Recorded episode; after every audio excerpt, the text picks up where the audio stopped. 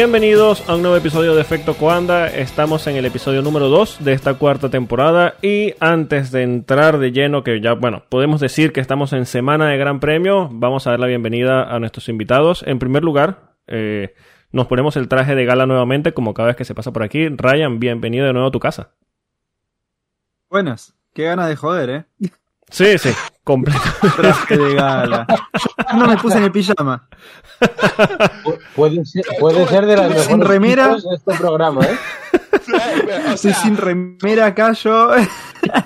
ya, ya, ya, ya Ryan pa- pasó de ser invitado de, de- de lujo a ser uno más de nosotros, así que ya eh, podemos ir en chore, en franela, sin Sí. problema. Hello, buenos días, buenas tardes, buenas noches a todos los que nos acompañan en esta cuarta temporada de Efecto Cuanda. Eh, me brinqué el semáforo, eh, creo que venía Rubén, ¿no? Sí, pero bueno, o sea, oír tu voz siempre está bien. Ah, bueno, Venga, entonces, adelante. bueno, eh, eh, nada, listo, ¿qué, va- qué vamos a hacer? Ya estamos en, en Rawesik. Estamos en Rawesik, La por fin. Entramos En. Rawesik. Es Rawesik. Ya salimos del... ¿Cómo era? Tewe Steak, que era la, la Test Week. Claro. Y entramos en la Rawesik por fin. Vuelve la Fórmula 1, la temporada oficial. Ya nos. eh, ya acabamos toda esta pretemporada llena de tanto humo y tanta porquería. Eh, gracias Netflix, gracias Drive to Survive, gracias Will Buxton. Pero bueno, Gracias. eh, eso va a ser un tema que vamos a tocar, pero bueno, primero vamos eh, por partes, como dice Jack el Destripador. Eh, terminó la pretemporada y podemos decir oficialmente que estamos en semana de Gran Premio. Empieza la temporada 2022 de Fórmula 1 y con ella la nueva era del deporte con este cambio reglamentario. Eh, de momento, tenemos información muy, limita- muy limitada sobre dónde estará cada equipo en esta primera carrera, pero si prestamos atención a los detalles podemos dibujar un- un pequeño esqueleto de lo que podría ser el orden de la parrilla para esta primera carrera del año. Antes de entrar en detalles técnicos, quería saber su impresión acerca de los equipos, eh, de, lo- de su impresión en esta pretemporada, y me gustaría hacerlo en orden respecto a cómo finalizaron la temporada pasada. Eh, vamos de primero al último del campeonato de constructores. Eh, ¿Qué opinión tienen de Mercedes en esta pretemporada? Ah, vendiendo humo como siempre, no joda. Todos los años no tenemos el mejor coche de la grilla. Sí, ya tenemos, ya tenemos las declaraciones, de hecho, de, de Lewis Hamilton diciendo... Ya, eh, ya, no, ya, ya, no eh, vamos a dedicar... Por eso lo estoy diciendo. Sí, ya están diciendo, no vamos a disputar victorias esta temporada, así que... Ah, ni siquiera, No, ni eh, siquiera cuidado, el campeonato. Victoria. No, No, no. rompas la En el-. En el, en el inicio. O sea, fíjate si han llegado al nivel de fariseísmo puro, que ya han dicho, bueno, es que el principio va a ser complicado, pero el coche tiene mucho potencial. O sea, pero no, no, me, no me cuentes una media verdad, si ya todos sabemos de qué va la historia. Sí.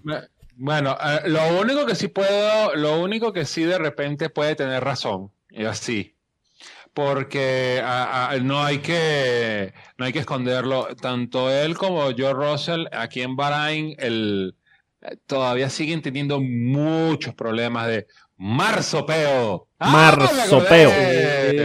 Eh, De marsopeo al final de la recta principal. Ojo, ojo, hay que, hay que decirlo así, hay que decirlo así. Marsopeo. Marsopeo. Exacto.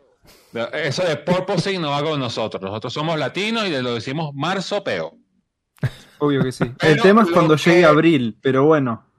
Ah, pues bueno, ya, ya, ya, Sí. ya, ya sabemos por dónde van lo- lo- los indios y el séptimo de caballería. Pero lo que sí me impresionó bastante es que eh, alguien dentro del equipo de diseño de Mercedes como que le dieron el preview exclusivo para ver Top Gun Maverick y dijo, ¿y si perfilamos los pontones como si fuera un F-14 Tomcat? Yo, Oye, qué buena idea. Y han salido con esto que todo el mundo dijo, ¿ah? ¿Qué coño es esto? Claro. Pero el problema es que F14 Tomcat, las iniciales son F14T. Terminó teniendo el rendimiento de un Ferrari de 2014, lo cual sabemos que no es bueno.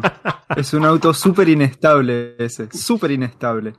Ah, hay que recordarle a la audiencia que el F, como el F1 AT eh, es el único coche en la Fórmula 1 que es subvirante y sobrevirante al mismo tiempo. Sí, una maravilla. De hecho, Sí. hay muchos videos de, de Fernando Alonso tratando de controlar esa porquería. Que es increíble que Alonso haya logrado ser medianamente competitivo con eso. Pero sí, un, un, problem- un, un monoplaza con muchísimos problemas. Y eso es algo que se puede ver con el Mercedes, eh, o por lo menos se pudo ver durante la pretemporada. que es un monoplaza... El problema igual...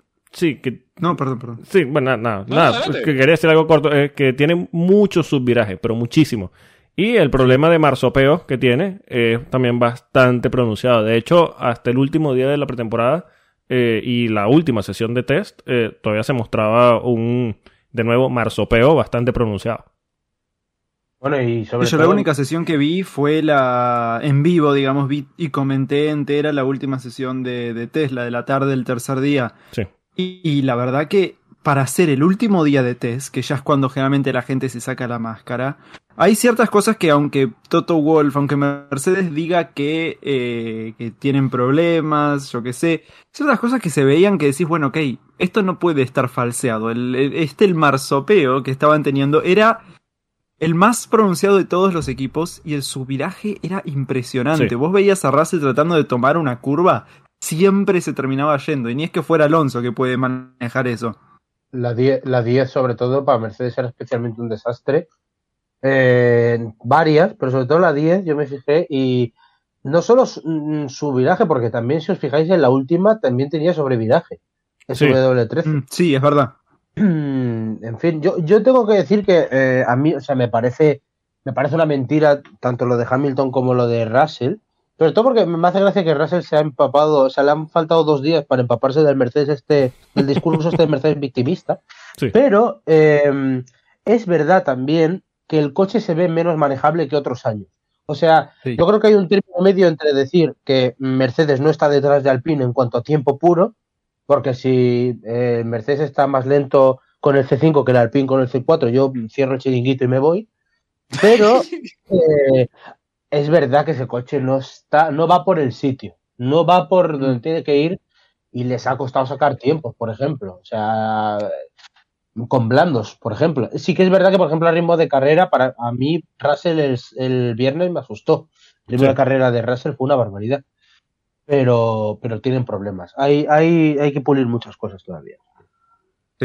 A mí la impresión que me da Mercedes, sobre todo hacia este final de la pretemporada, viendo ese tipo de problemas, que tienen mucho subviraje y eh, lo que dice Rubén, en la última curva a veces se notaba que tenía sobreviraje, eh, que bueno, también puede ser un tema de reglajes, pero el marsopeo es muy pronunciado. Yo incluso los veo capaz de presentarse en este gran premio, de, de- en esta primera carrera, con el monoplaza que presentaron en Barcelona. Sí, hay que. Sí, es verdad. Eso es súper importante porque hay que tener en cuenta que el efecto que tiene eso, no tanto sobre el auto, sino que sobre los pilotos. Onda, el auto dentro de todo está yendo en línea recta, si tiene o no tiene downforce, no importa, pero. Vos ves, eh, no sé si ustedes vieron el, el, el onboard de Pierre Gasly el Sí. primer día de test. Espantoso. Sí. ¿Cómo le iba la cabeza para arriba y para abajo? No, me dolió la cabeza de ver ese video. Una vuelta, imagínense cuántas vueltas tiene el Gran Premio de De hecho, hay No, muchos eh, montajes eh, maravillosos, hay muchos montajes maravillosos de ese video con música de Metallica. Ah, sí. no, no, eh, y aparte, no nada más eso, sino de que eh, dos cosas que yo me di cuenta. Uno, eh, los pilotos se están quejando de que obviamente eh, eh, el efecto del marsopeo eh, le está quemando el culo. Sí. Bueno, hay otra forma Mm. de decirlo. Claro. Y, y si uno se daba cuenta en las onboard de Mercedes, mientras tú tenías equipos como Red Bull o Ferrari que podían engranar octava velocidad y tenían un, un, un tope de 3.5, 3.10, eh, Mercedes no podía pasar de séptima porque era tanto el rebote que tenían en, en la recta principal que decían, coño, no puedo, no puedo, no puedo engranar la El- octava. El, el jueves, que hay un onboard muy. O sea, hay varios vídeos de Hamilton, pero hay un onboard que es tremenda de, de cómo va votando. Eh, en cuanto cruza la línea de meta, afloja. Porque no puede más. O sea, él cruza la línea de meta y ya baja revoluciones. Sí. Sí, y, y- y estaba con, con, con, con, C, con C3, ¿no? Con el medio. O sea, como Sí. para hacer un long run. Sí, sí, sí. sí. Sí. Sí, eh, literalmente tuvo que abandonar el long run y decir, no, no se puede. Sí, bueno, de hecho hay una declaración que, que, bueno, ya, ya la, la hizo en Barcelona, creo que la comentamos en, la- en el episodio pasado, de Charles Leclerc, en que decía que este, este efecto de marsopeo en principio se puede manejar, pero que cuando hace una distancia de gran premio, ya sobre el final, las últimas vueltas están mareados. Mm, No, sí, vale. Mm, O sea, la, la, la, la FIA tiene que o pone cartas sobre el asunto o, o bueno, tendremos una, una, una temporada bastante brincaposa. No creo que sea un tema de, de la FIA. Yo creo, Yo creo que tampoco, ¿eh? Porque, y, y esto es uno de los, de los temas técnicos que quiero tocar ya después de que repasemos todos los equipos, pero eh, hay un par de equipos que lograron controlar este tema del marsopeo e incluso activarlo y desactivarlo a placer, como son Red Bull y Alpine. Y- incluso Ferrari, ¿eh? Incluso Ferrari. Ferrari, si tú, tú la ves el jueves y el viernes y, eh, bueno, ¿os acordáis? Hay, el- hay un vídeo eh, famosísimo ya de los tres de Barcelona que es Leclerc votando sin, o sea, sin control ninguno.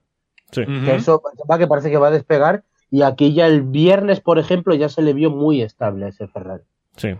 Pero bueno, para, para seguir en el orden, eh, seguimos con, con Red Bull.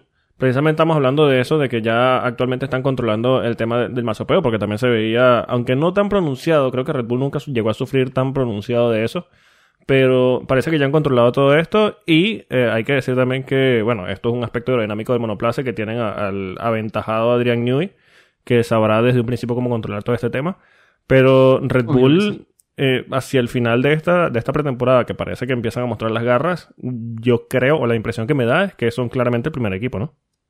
Para Sí, mí el, ulti- Sí. el, el último día ganaron la pretemporada.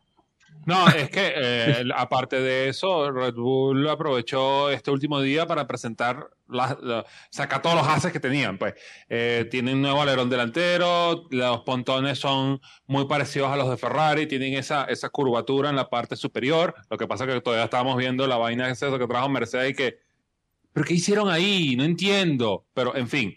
Eh, y, y- y es verdad, yo creo que más que, más que un asunto de, de, de activar o desactivar, como dices tú, Pablo, yo creo que eh, ellos están buscándolo en una manera un poquito más conservadora. Pues están viendo dónde está el límite mientras los demás están corriendo sobre el límite. Están tratando de Claro. que el efecto suelo se levante lo mínimo del suelo, mientras que eh, Red Bull dice, ok, vamos a intentarlo aquí. aquí. Aquí hay marsopeo. Bueno, vamos a intentarlo un poquito más arriba. Aquí no se siente tanto. Bueno, vamos a trabajar sobre eso. Sí, de hecho, eh, en esta nueva era de la Fórmula 1, ahora que mencionas precisamente eso de, de ir cambiando la altura, de hecho, el Red Bull, una de las maneras que tuvo para ajustar eh, este tema de- del marsopeo es eh, con una especie de rake. Ellos han levantado el monoplaza por detrás y tienen una especie de rake, que es lo que se veía en los monoplazas hasta el año pasado, que supuestamente este año ya no iba a tenerse en cuenta o no iba a tener tanto efecto, es lo que han tomado como solución en Red Bull, o, o una de las soluciones para resolver este problema. Mira. Eh, es que me parece, me parece una solución hasta cierto punto eh, eh, eh, no primitiva, pero, pero sí una solución que funciona. Levanta un poquito la, la- parte trasera, vamos a ver cómo se comporta, porque si ya sabes de que la trasera va a tratar de pegarse con el suelo, cada vez que tú vengas eh, por- haciendo efecto suelo, eh, hay que buscar el límite que en la parte trasera no, donde está la, la caja, no pegue contra el suelo. Entonces, obviamente tienes que levantarlo en una especie de rake. Sí, yo no, no sé si hemos explicado aquí eh, en, en un concepto básico lo que es el, este marsopeo o este porpoising para que se entienda un poquito eh, cuando lo lean en, en los demás medios. Ya después se nos pegarán a nosotros y empezarán a decir marsopeo también. Pero, a ver, una explicación, una explicación muy básica para que quien nos escucha eh, sepa lo que es este, este marsopeo, este efecto porpoising. Eh, los monoplazas actualmente eh, funcionan aerodinámicamente con el efecto suelo. El efecto suelo quiere decir que hay, o, o toda la, la carga aerodinámica del monoplaza se enfoca en el suelo del monoplaza, que hace como una especie de succión, que es lo que genera el downforce eh, para pegarlos al suelo. El marsopeo es de que esta succión es tan fuerte que baja la suspensión a un nivel tan bajo, o sea, hace un efecto de aspiradora tan fuerte hacia el, el asfalto que la parte trasera termina tocando el suelo. O sea, básicamente el suelo termina tocando el asfalto, básicamente. Entonces, O sea, literalmente hay que recordar que hasta hace muchos años los Fórmula 1 tenían un fondo plano. Porque toda la carga aerodinámica venía por arriba, aletitas, Eso. aletotas, alerones, etcétera, etcétera. Este año, para buscar ese, eh, buscar eh, ese aire limpio para que puedan, pueda haber carreras más cercanas, entonces lo hicieron al contrario. El, la carga aerodinámica viene por debajo, entonces ya no es un, ya no es un, un flat bottom, sino hay túneles Venturi, Exacto. hay, hay un poco de cosas que ya se había visto en la Fórmula 1, lo hicimos en los 80. Lo hicimos Este en los año- 80, Pero lo sí. trajo, Este lo- año todo, lo que todo lo más importante de los coches es lo que no se ve. Lo que está exactamente. debajo es no lo vemos. Mm, Sí. Y, efectivamente, esto, eh, yo eh, me tocó hacer unas declaraciones esta semana de Ross Brown y él decía que efectivamente que era un, un problema que ya la Fórmula 1 se había enfrentado en los 80. También otras categorías, porque el DTM lo tuvo hace unos años, y que él los, eh, se les sorprendió que los equipos no lo hubieran tenido en cuenta. El porpoise, porque es verdad que, que es eso, o sea, tú ganas velocidad, o sea, tú a medida que ganas velocidad generas aerodinámica con el efecto suelo Sí. y el coche, el coche está abajo y, eh, y luego empieza a subir. Realmente es una conclusión a la que podían haber llegado viendo la historia, pero no todo el mundo la, la cogió al vuelo. Sí, yo creo No, que tal vez. No, sí, encima, agregando, sí, perdón, a lo que dijo Polo recién, eh, el problema no es que toquen el piso. El problema es que una vez que tocan el piso rebotan para arriba. Entonces Eso, arranca claro, el ciclo de vuelta. Claro, porque Entonces, se rompe, se rompe ahí- el, se El- rompe el- el, el, el- el- el- el flujo de aire. El, el el viene, el viene por una ruptura súbita de la carga de aire. O sea, Eso. cuando se queda sin aire, eh, o sea, cuando se queda sin espacio eh, por bajar tanto, por succionar tanto al suelo, ahí deja de haber eh, carga aerodinámica, entonces el coche tiende a subir otra vez para volver a generar carga aerodinámica. Por supuesto, pues eh, eso en los 80, eh, Colin Chapman lo visionó en su momento y dijo, mira, la única manera que nosotros podemos evitar esto, que eh, en esa época no se le llamaba porpoise, le decían otra cosa, eh, era poniendo las falditas a, Sí. a lo largo del, Mm. del, del- a lo largo del chasis para que creara un, un- un túnel. El legendario doble chasis. entonces, Exacto, y ahí después cuando eso funcionó, todo el mundo se copió esa idea hasta que la Fórmula 1 dijo, mira, no más efecto suelo. Sí. Vamos a irnos a otro, vamos a regresarnos al flat bottom y, y, y así vamos a empezar a trabajarlo. Es más, eh, uno de los proyectos que se puso durante este, esta pretemporada era que regresáramos a la suspensión activa del famoso Ah, claro. FW14B. Que, que literalmente eso podía llevar mucho con el porpoising, o si no pudiera ser activa, que fuera semiactiva, pero ya Ross Brown dijo de que no se puede hacer porque bueno ya estamos con un co- eh, estamos con un tope de gastos eso es eh, un poco de dinero adicional que que no queremos que nosotros queremos que los equipos lo tengan porque aparte de eso se va a armar una guerra armamentista bla bla bla bla, bla. Sí, más allá de eso, estamos en un deporte que ya los ingenieros no son ingenieros para ver quién es más ingenioso, sino quién interpreta de una manera u otra el reglamento. Estamos en un deporte de quién es más tramposo que el otro. Eh. ¿Quién encuentra mejor? siempre termina ganando. Eh, sí, exactamente. ¿Quién encuentra mejor Como, la... como debe, como debe ser. Exacto. ¿Quién, quién Eh, aprovecha mejor eh, las eh. zonas grises? Entonces, yo creo que abrir esta puerta de, de la suspensión activa eh, va a ser un, sería un desastre, sobre todo en esta época. no y, y el único que ha trabajado en suspensión activa que está todavía en el mundo de la Fórmula 1 es Adrian Newey entonces Sí. imagínate Adrian le dice mira Claro, vamos a poner sí. suspensión activa y que eh, tú quieres Red Bull por los próximos 20 años ¿verdad? Se truenan los dedos. Eso, eh, eh, eso Aquí quiere estoy. Verstappen. Sí, sí. por lo menos Hace que termine el 137 años parece que trabaja Adrian Newey en la Fórmula 1 y sigue, tipo, ganó un mundial el año pasado. Sí, increíble, increíble. El tipo es un animal. Sí. Como eh, eh, a- así cuando, mira, estos problemas de, de porpoising y Adrian Newey salía así como, fue hace, fue hace como 84 años. Han pasado 84 años. Bueno, volviendo a- a- al Sí, tema sí, de la al- al pretemporada. Este, el siguiente equipo que, que es por- que, que no- que va- que toca por analizar eh, es Ferrari. Yo tenía tiempo que no veía a un Ferrari tan decente. No quiero decir bien, bueno, equipo puntero, lo que sea, pero han tenido una pretemporada sin ningún tipo de problemas o con problemas mínimos. Eh, sí, si nos ponemos muy, muy quisquillosos, pero Ferrari se ve bastante sólido y yo creo que queda bastante claro que ha dado un paso adelante para acercarse a Mercedes y a Red Bull.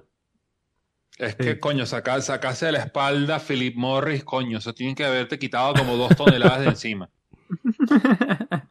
Y a UPS. Sobre, Yo, sobre pues. todo, hizo bueno. Estamos esperando a ver qué van a hacer con Kaspersky, pero este, sí, Ferrari tiene un coche decente este año, o por lo menos eso es lo que quiere decir la pretemporada. Es más, hay mucha gente que lo pone como el rival. Y ojo, ojo, ya lo hemos dicho, Bull. ya lo hemos dicho, pero Ferrari es una cosa hermosa.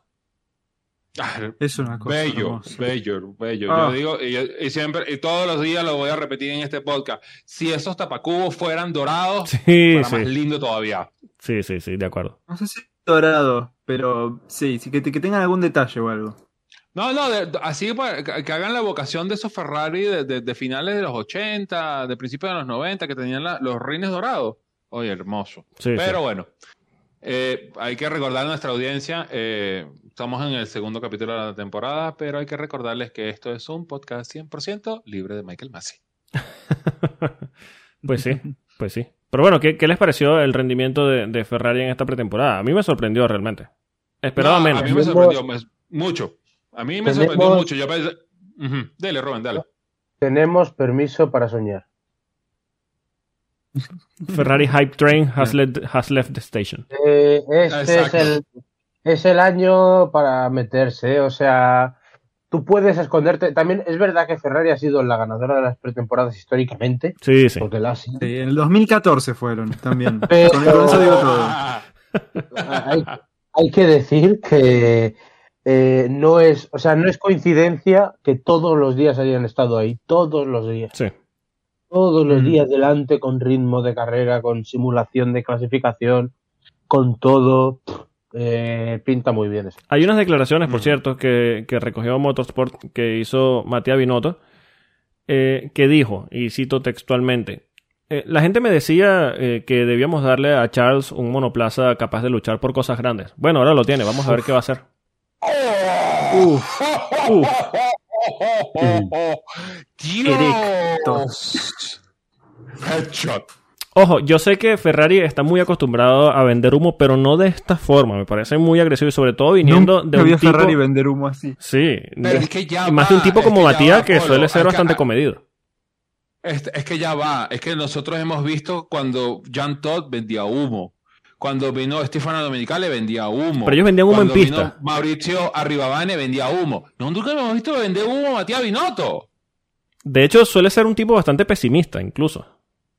No, Ujú. exacto. ¿Y ¿Por, por qué? Porque Binotto tiene, tiene la visión de ingeniero, de decir, mira, esto no va a salir bien. Pero si ahora le viene a decir eso a Charles Leclerc, mira, que el monegasco o corre o se encarama. Ahora, lo que me parecería interesante es que él diga esto, apunte directamente a Charles, pero ojo con Carlos. Y yo estaba a punto de decir, puedo, puedo, puedo interceder. Iba a decir, le están dando el auto que quería Leclerc, a Charles Leclerc, todo el mundo dice eso. Pero ojo que al lado también se lo están dando a Carlos Sainz. Sí, sí. Eh, eh, Es que lo que yo dije, yo, yo- eso fue lo que yo dije la semana pasada. A final de temporada, Binotto va a tener este problema. Ajá, y ahora qué hago yo con Mick Schumacher. Ahora, ¿qué hago yo con Charles Leclerc? Escúchame. No, no, no, no. Charles Leclerc no, porque Charles Leclerc está firmado. Es Multianual. verdad, es verdad. Hasta 1900, sí, eh, perdón, 2970. Sí, sí, sí, sí. Fue por ahí. eh, ahí va- los de, el, el contrato de Charles Leclerc va justo al ladito del de Max Verstappen, así que no te preocupes. Pero a Ah. Carlos Sainz este año se le acaba el contrato.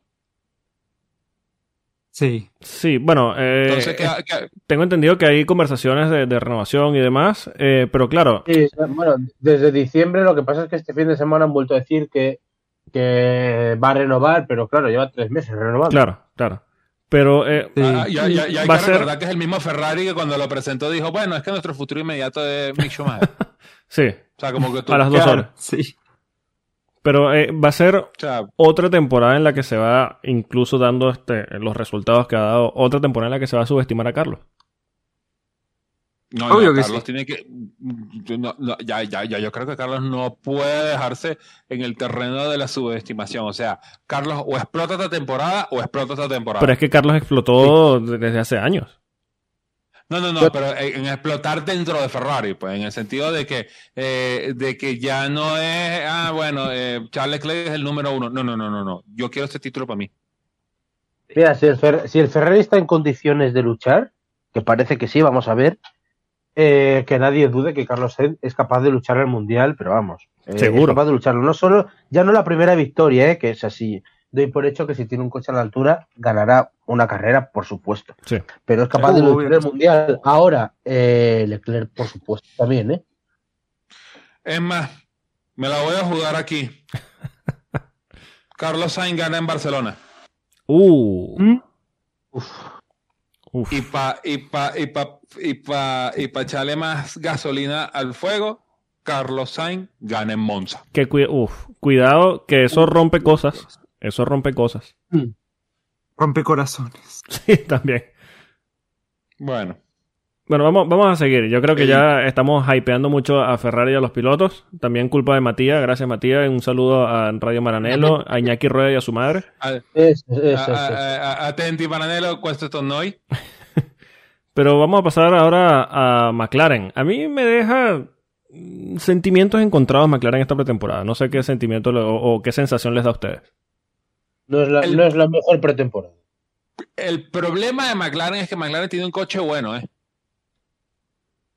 Es el Pero problema. Dios mío, ¿cómo, ¿cómo lo tratan de frenar? Ese es el problema. ¿Sabes lo- ¿Sabes el problema? No, el problema es que en, en McLaren hay dos vertientes de pensamiento dentro de McLaren. Si tú escuchas a, a Andreas Seidel, él está muy convencido de que ese coche puede estar más cerca de la cabeza. O sea, él lo dice Mm. directamente, que este coche va a estar más cerca, que podemos hacerlo, que va a estar ahí, bueno, va a estar más cerca. Ahora, si tú escuchas a- que estar más cerca viendo el año pasado es, es meterte en el tren de cabeza, o sea, no tiene otra, no tiene otra salida. Sí. Pero si tú escuchas a Zak Brown, dice, es que, es que las cosas no están yendo del todo bien, es que el túnel de viento nos queda un par de años y hasta 2024 que no nos esperen a nosotros porque hasta 2024 nada. No, yo lo que Sí. creo, eh, yo lo que creo es que Andreas Seidel está como hypeando un coche que por lo menos en pista se ve bueno. En Barcelona se vio bien, en Bahrein Pero- eh, se vio decente hasta los problemas de freno. Y, y Zach Brown como que, bueno, no se fíjate tanto que porque de esto- repente, de repente está bueno, de repente está malo, no sé. Pero fíjate que esto o sea, viene antes de los test, estas declaraciones que te digo son de antes de los test y yo creo que en Barcelona McLaren se defendió bastante bien, pero esto, o sea, es verdad que han sido problemas de frenos, que estaban en Bahrein, que había que traerlo de Inglaterra, vale. Pero mm, ya partes con cierto retraso, porque McLaren hasta el sábado no ha podido hacer, eh, por ejemplo, eh, long runs. O sea, ha estado viviendo de, de tandas cortas. Sí. Entonces, Sinceramente, te- este te- te McLaren me hace acordar al McLaren pre-Honda. A mí también, O- peligrosamente. Al McLaren Renault. Peligrosamente. Y con un problema más. No, no, al McLaren, Mercedes, al McLaren Mercedes. Ah, ya, sí, sí, sí. McLaren Mercedes. Ya, ya, ya. Claro, El, el- el McLaren de Kevin Magnussen. Sí, sí, sí. sí. Y con un problema más, que es un problema que ya tuvieron también antes, es como la historia se está repitiendo. Los pilotos. Podría estar un mes hablando de los pilotos de McLaren y, y, y de todos los temas que hay ahí. Pero yo creo que sinceramente, si este año no empieza a... Porque no tienen un piloto capaz de hacer una buena temporada hoy en día. Sí, está bueno, siendo muy Le falta un inconsistente. Carlos Sainz. A, a- a Daniel Ricciardo lo tienen offline porque contrajo el COVID-19. Más allá del COVID. Sí, sí, no tiene nada que ver con el COVID. Yo lo que estoy diciendo es, Daniel Ricardo tuvo todo el año pasado y todavía ni siquiera empezó, onda, levemente empezó a acostumbrarse y después le perdió la mano de vuelta. Ahora cambió la fórmula. ¿Ustedes creen que Ricardo va a estar de primeras en, en sintonía con el auto? A mí me parece que va a ser exactamente lo mismo que el año pasado a principio de año. Sí, y después creo- tenemos a Lando. Norris que tiene todas las temporadas que tuvo en Fórmula 1 desde el 2019. Arrancó bien y después se depinchó para mitad de temporada y estuvo en receso desde Bélgica hasta Abu Dhabi. Sí, Lando tiene un problema eh, ya endémico, básicamente, que Sí, desde pero- que está en la, en la Fórmula 1, siempre después del parón de pretemporada desaparece. De pretemporada, no, pero, perdón, Lando, del parón de pero- verano. pero Lando está, Lando está en edad de aprender Sí, lo que claro. tiene que hacer y de y eh, claro, no, yo creo que a Lando con 22 años que tiene no le podemos pedir todavía, o sea, se le puede pedir, pero que ya ves llegará y que tiene talento para eso. Lo de Ricciardo, mm, yo creo que el Ricciardo no puede permitirse otra temporada como la anterior, Sí. pero Sí, creo que irá claramente mejor que la anterior, es, un- es mi ilusión, debo decir, o sea, Creo que Eh, eh, Ricciardo, Ricciardo por sí mismo, tú lo ves, es un piloto capaz de hacer un temporador. O sea, ha sido el último piloto que ha puesto en problemas a Verstappen. O sea, puede hacerlo. Pero tiene que, tiene que hacerlo, claro. Por poder puede, pero. A- a- además, no es por, no es por eh, congraciarme, pero una de mis predicciones ya se hizo cierta. McLaren viene, viene a firmar a, a Colton Herta Sí, como, Claro, como- sí, como- como piloto de desarrollo. y tiene. Entonces, eso, y eso- un acuerdo con y Piastri eso no es también. para sacarlo. Y Piastri, Exacto, y es- Piastri.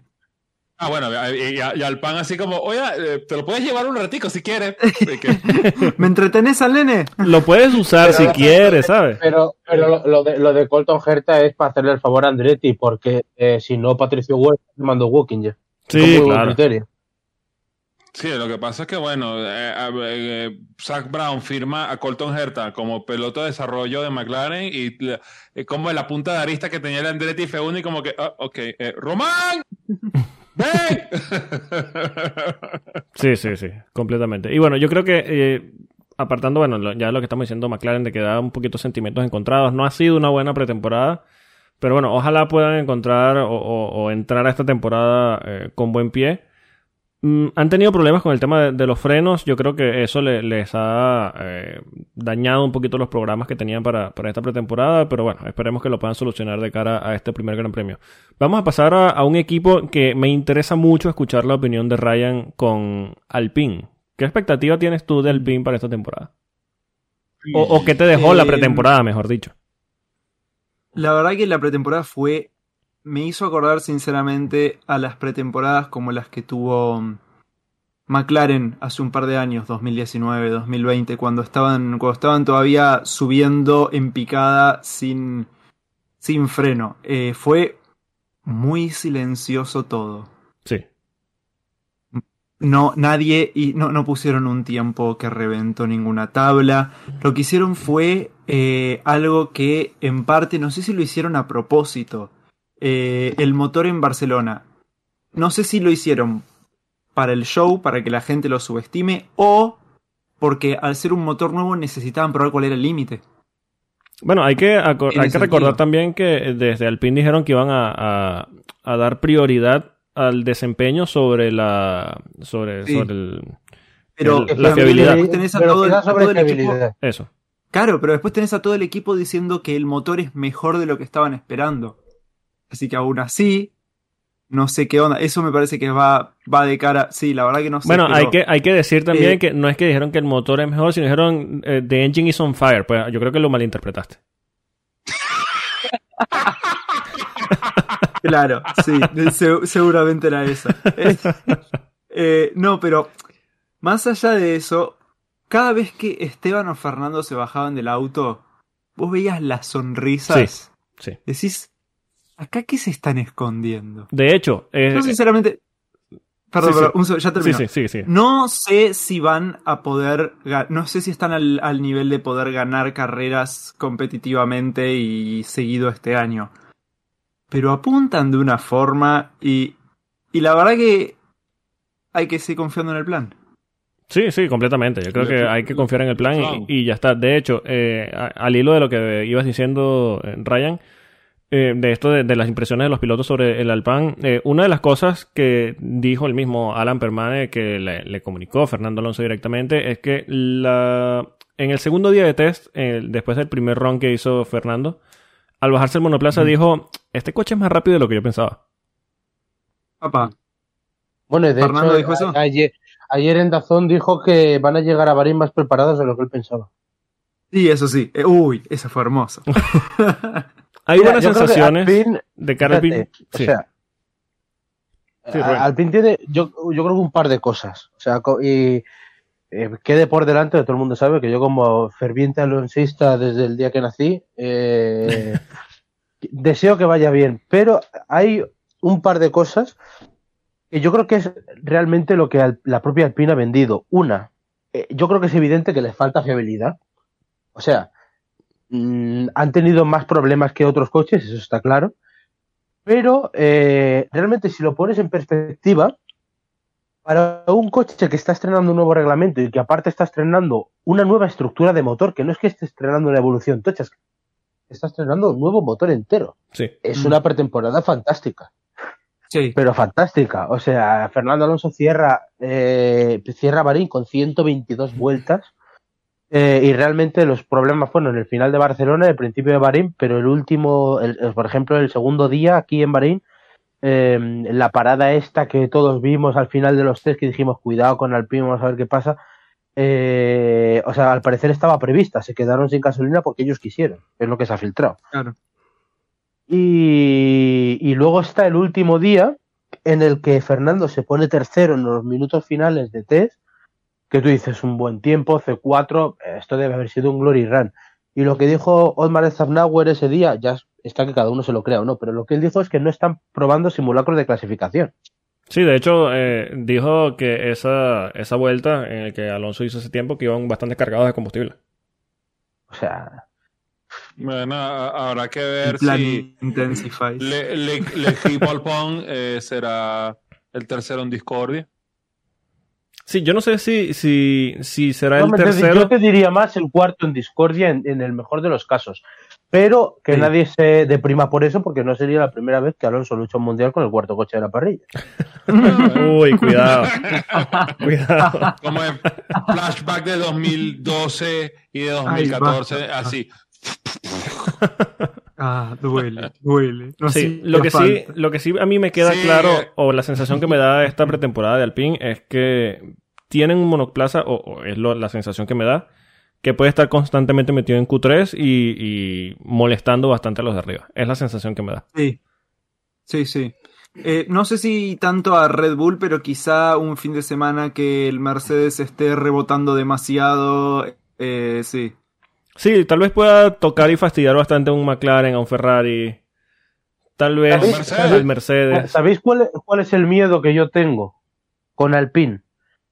Que eh, desde el principio de la, o sea, de, de la pretemporada nos han dicho, este reglamento va a empezar de una forma, pero luego las mejoras van a ser constantes y, y grandes.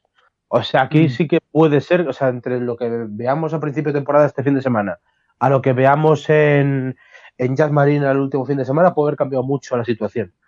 Entonces, mm, hay un determinado ritmo de, de mejoras que a lo mejor al PIN le cuesta seguir, porque claro, no es lo mismo que tú te enfrentes con Mercedes y sus 3.000 trabajadores Sí. o Ferrari, a que tú seas Alpine y tengas que ir allí a abrir Satillón y pedir cosas y, y, y tarden el doble que el resto, ¿sabes? Mm. Entonces, a mí es lo que me da cierto miedo, pero creo que de primeras el Alpine tiene potencial, vamos a llamarlo potencial, para ser cuarto coche y eso ya es bastante. Bueno, también hay que decir que Sí. desde el PIN dijeron que van a llevar eh, actualizaciones a prácticamente todos los grandes premios.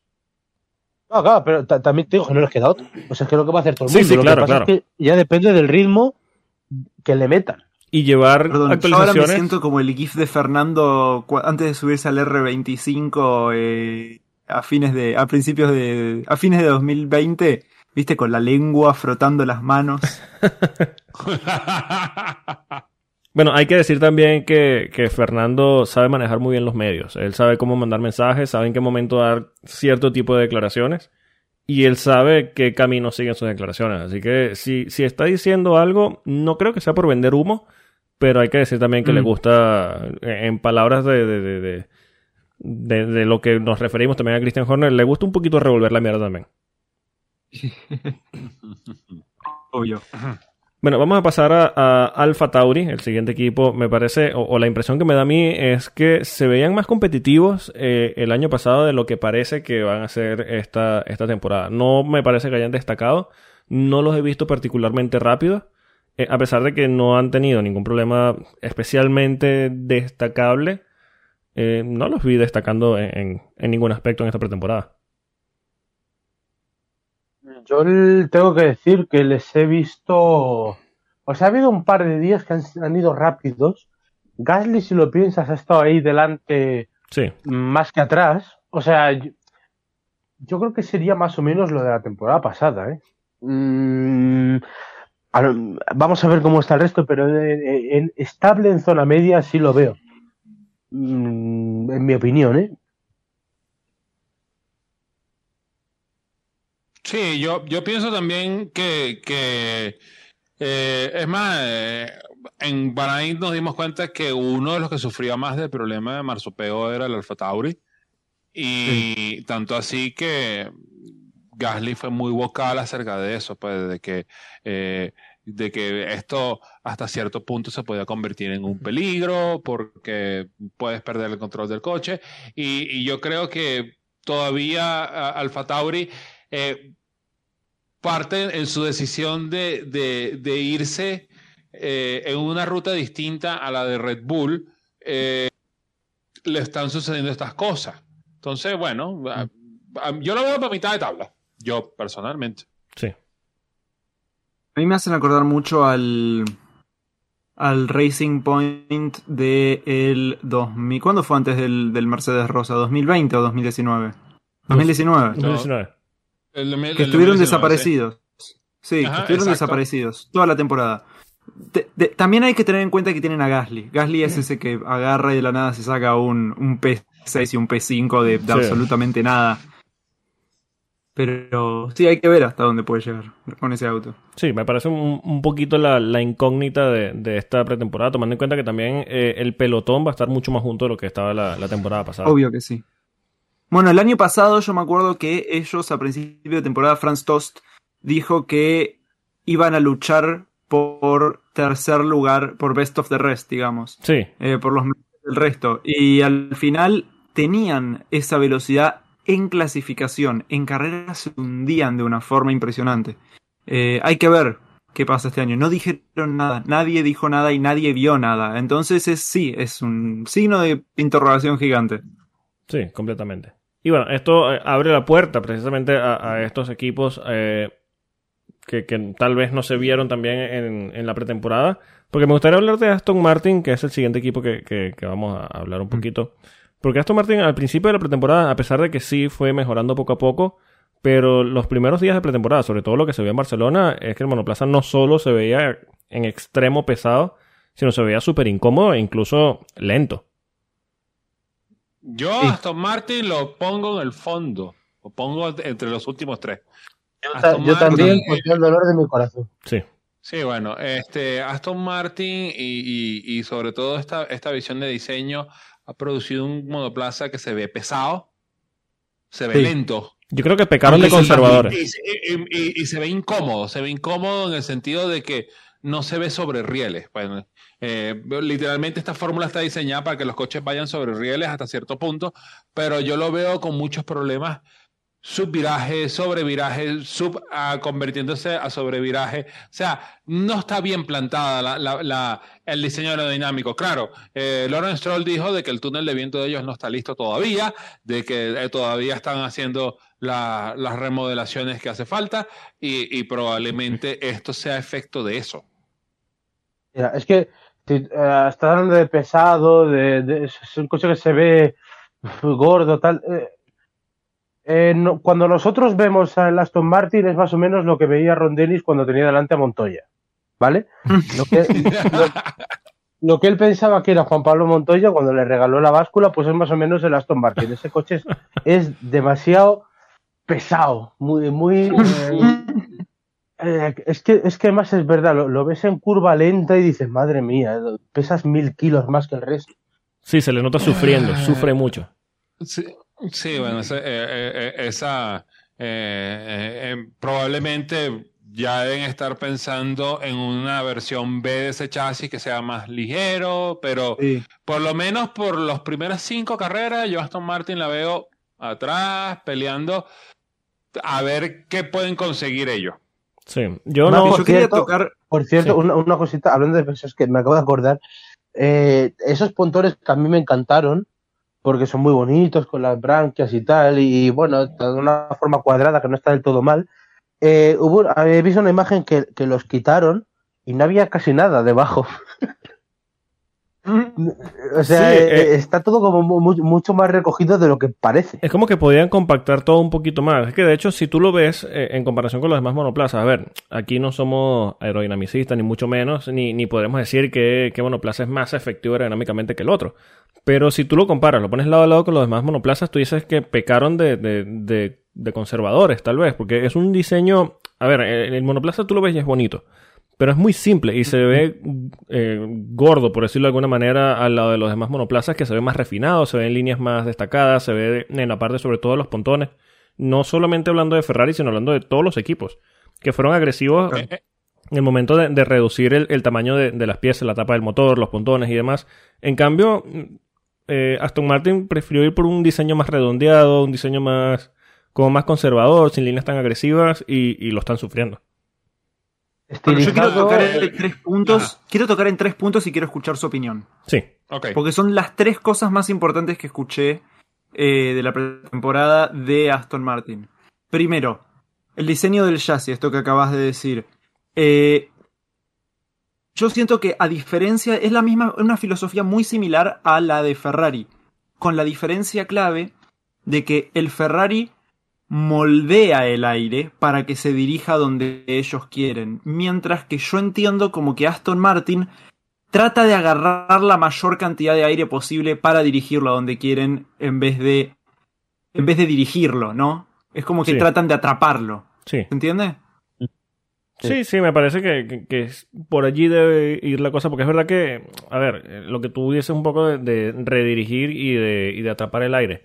Es básicamente un concepto de una bolsa en el viento. O sea, si te ensanchas Claro. lo más posible, recoges la mayor cantidad de, de- de viento. Y es lo que hablamos de, la- lo conservador y de lo, lo, lo- lo- lo- el diseño que tiene este monoplaza de, ser gordo. Es lo que tú dices. eh, Es como Claro. excesivamente ancho precisamente para atrapar el viento.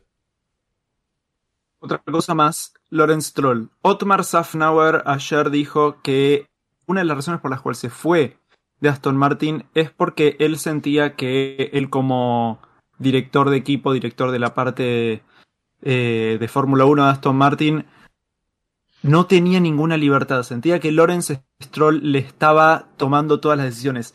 ¿Qué creen que va a pasar con Aston Martin con un jefe como Lorenz Stroll, que aunque tenga mucha plata, no sabe qué carajo está haciendo con un equipo de Fórmula 1? Bueno, mm, no sabría qué decirte. O sea, si lo piensas bien, Lorenzo Stroll tiene, tiene cierta cultura del automovilismo, ¿eh? O sea, sabe lo que está haciendo. Lo que pasa es que aquí se le ha, bueno, se le ha cargado la cruz porque, porque evidentemente tiene un equipo para su hijo, no por otra cosa. Pero tiene cultura. Eh, otra cosa es que la gestión ya le pese un poco más o menos. O sea, yo no diría que, que no sabe qué está haciendo. Que- creo que sabe lo que quiere hacer y ha hecho fichajes para ello, pero que eh, tiene que redirigirlo mejor o gestionarlo mejor. Eh, yo sí que noto, sin conocerlo internamente, eh, pero sí que se- en Aston Martin se notan mm, decisiones a la carta. Se notan decisiones a la carta, Sí. porque yo, yo lo primero que pienso, o sea, a mí me, me puede ilusionar mucho un proyecto eh, como el de Aston Martin, porque ha fichado al jefe de aerodinámica de Red Bull y al de Mercedes, pero es lo que yo- comentamos aquí en uno de los dos podcasts que ya hemos hecho, que es, eh, ¿por qué dirección quieres tomar? Porque no pueden ser dos coches más distintos. Sí. Claro. Sí. Exacto. Entonces- A- ahí, ahí lo- la, la, perdón que te ocupe, Rubén. A mí la sensación que me da con Lorenz Stroll es que Lorenz Stroll se está empezando a dar cuenta de que tiene demasiada comida en el plato para el tamaño de boca que tiene, porque no es nada más Sí. manejar el proyecto de Fórmula 1 de Aston Martin, es manejar Aston Martin como tal, y, tienes que mantenerlo este, eh, en los números verdes para poder inyectarle dinero a eso, aunque él tenga toda la plata del mundo. Eh, eh, si él quiere trabajar en el Mundial de Resistencia con el Valkyria, tiene que también desarrollarlo. Entonces, son como muchas cosas que tiene él en la mano ahorita que dice, ajá, ¿y ¿de qué me ocupo ahorita? Me ocupo del equipo, me ocupo de Lance, me ocupo del Aston Martin que tenemos que presentar en Ginebra. O sea, son muchas cosas que de repente nunca Claro. vamos a saber. Y, y- y- y parte de eso es de que de repente una decisión que un, un James Bowles o un Matías Binotto o un Andrea Newey se pasaran horas detallando, ah, mira, esto lo tenemos que hacer así, así, asado, él de repente ve, ve- lo ve y dice, ah, sí, está bien, háganlo. Claro, es como si tratara de ser un Zac Brown, ¿no? Sí, pero en, de en este tipo... la eh, idea de un Zac Brown. Me gusta la, la- que toques el punto de Zach Brown porque precisamente eh, una de las características de Zach Brown que no se ve en, en, en Lawrence Stroll y es precisamente el punto Delega. principal que tú traes, exactamente, delega en los aspectos eh, técnicos a personas que tienen más conocimiento que él en esas áreas. En un deporte en el que te juegas milésimas de segundo, en que milésimas de segundo te cuestan millones de dólares, eh, ya sea en desarrollo o en premios a final de año, eh, según la posición en la que termines, tú tienes que saber, por mucha cultura, por mucha, eh, mucho conocimiento que tengas, por mucho, eh, por muy claro que tengas el camino que quieres seguir, por muy claro que tengas eh, eh, en tu cabeza la- la- la- el desarrollo que quiere seguir el, el- el- el equipo durante la temporada, ya no solo el monoplaza, sino el equipo en general, porque es importante poner piezas claves en los lugares correctos. Eh, Claro. hay que saber delegar, que es lo que hace perfectamente Zach Brown. Zach Brown armó una estructura de, de- de- de jugadores clave, de personas clave en puntos muy importantes. Y esto ha significado un repunte de McLaren en los últimos años que es realmente increíble, que está bien, no están para luchar todavía en victorias o títulos, pero se ve un crecimiento grande eh, directo. Si Lawrence Sí, Stroll... le falta humildad a Lorenzo Stroll. Exacto. Si Lawrence Stroll no eh, eh, es lo que tú dices, no es humilde y dice, mira, de verdad hay gente que tiene más conocimientos que yo, gente que tiene mucho más años, gente que tiene una preparación técnica y académica muy superior a la mía, eh, que pueda hacer un mejor trabajo que yo, a la que yo le pueda delegar este trabajo y pueda encaminar el equipo hacia la dirección que quiero, eh, Aston Martin va a seguir siendo lo que se vio en esta pretemporada. Claro. Sí, porque eh, completamente. tienen que justificar que se gastaron un poco de plata trayendo ese MyCrack. Coño, la madre. Yo estaba tratando de no mencionarlo, yo estaba hablando de figuras claves y tal, pero coño, Mike Crack. Tenemos la Bueno, sí. niño Es que, cinco es que años. es eso. Y el último punto es. Sí, el último punto Ajá. es si este creen que es el auto con el que Vettel se retira. Sí. Mira, me gustaría Eso que me decir estuve pensando. Sí, me gustaría decir que no, porque no quiero que se retire con un mal monoplaza. Ah, Pero Claro, pero tiene toda la pinta. sí, yo creo que Vettel pero está es en un ¿A dónde punto. va a ir si no? Sí, yo creo que Vettel está en un punto de su carrera en el que no aguanta una mala temporada. O sea, una mala temporada me refiero Claro, de sí, un, sí. un- un equipo tipo Alfa Romeo la temporada pasada, ¿sabes? Que luchaba por el fondo, que luchaba entre ellos y ya está. Eh, yo creo Claro. que Vettel no va a tener paciencia para eso. Va a decir, mira, si esto es lo que Aston Martin me, me va a, a dar de aquí a 3, 4, 5 años, yo no tengo 3, 4, 5 años para ganar un título. Eh, lo dejará hasta allí. Él está bastante centrado en, en todo este tema eh, de dar mensajes eh, sociales para mejorar el mundo y tal. Yo creo que en su carrera se, se derivará hacia allá y hacia su vida familiar y, y ya está. Yo no creo que Vettel aguante mucho si el Aston Martin termina siendo un monoplaza no muy competitivo. Yo, yo lo veo un año más. Yo lo veo, yo, o sea, y- y, ¿Un lo puse en mis ¿En qué predicciones. equipo?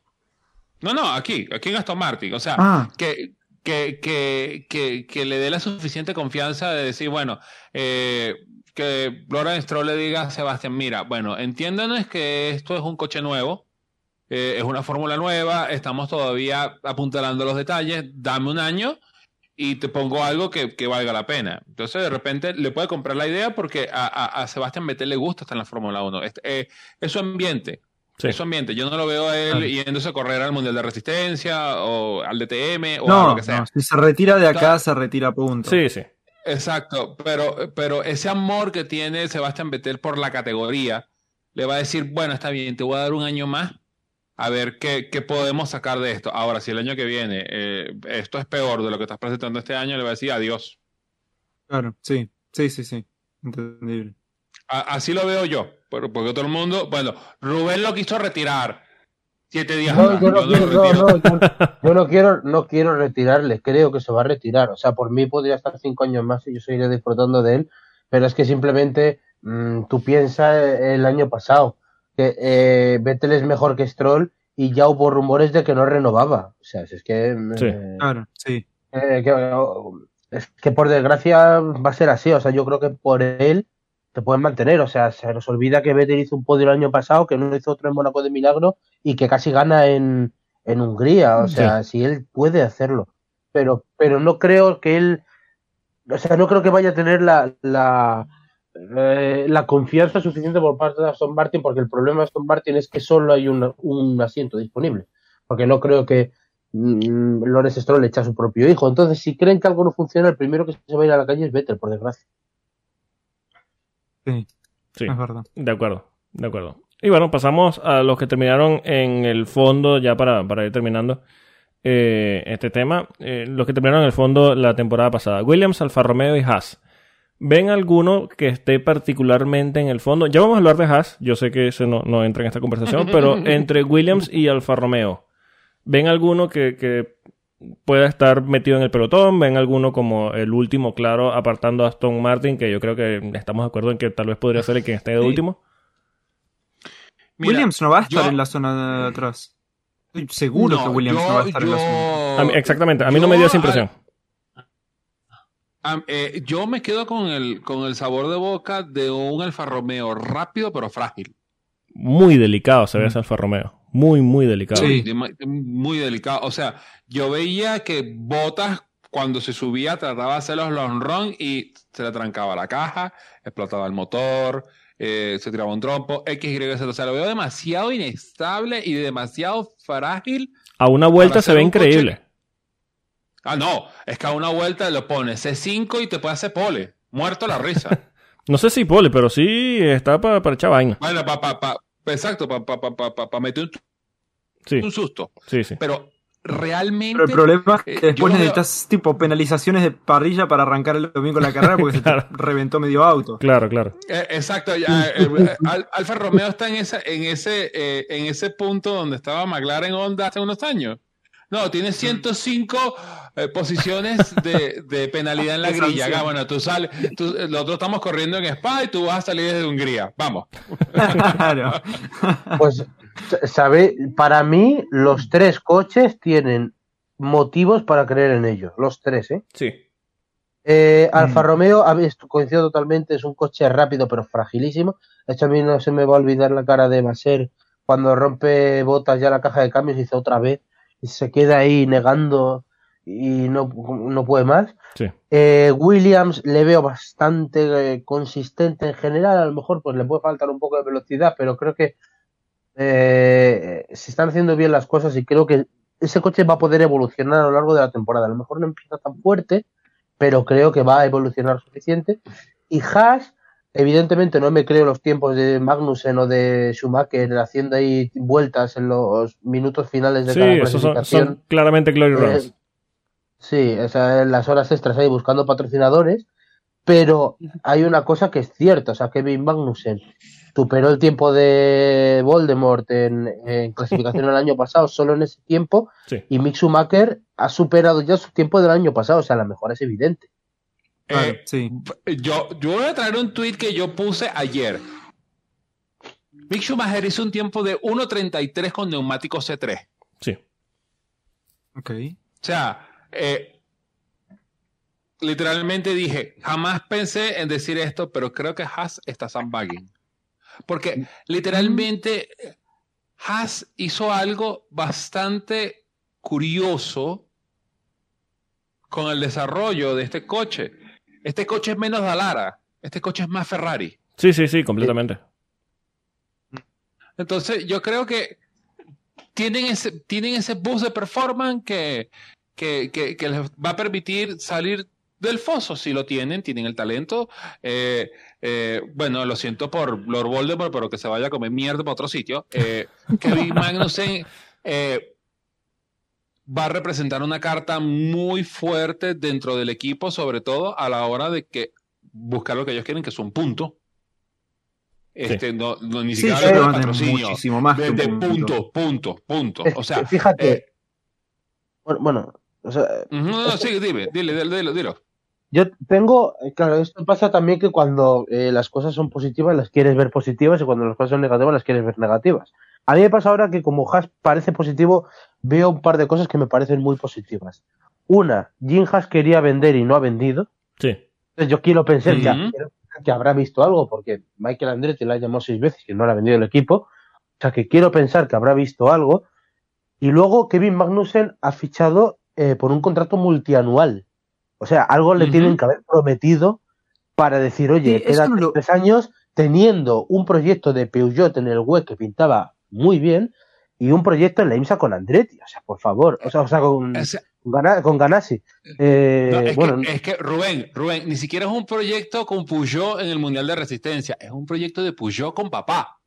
claro, claro. Eso, exacto. claro. Claro. Pero una cosa, yo realmente estuve buscando y no encontré dónde está eso del, del contrato multianual de Kevin Magnussen. ¿Es así? Sí, no, sí, sí, sí salió, sí salió, sí salió de que es un contrato multianual. Lo que no se sabe es por cuántos años. No quisieron decir las cifras, pero en el comunicado de prensa era contrato multianual.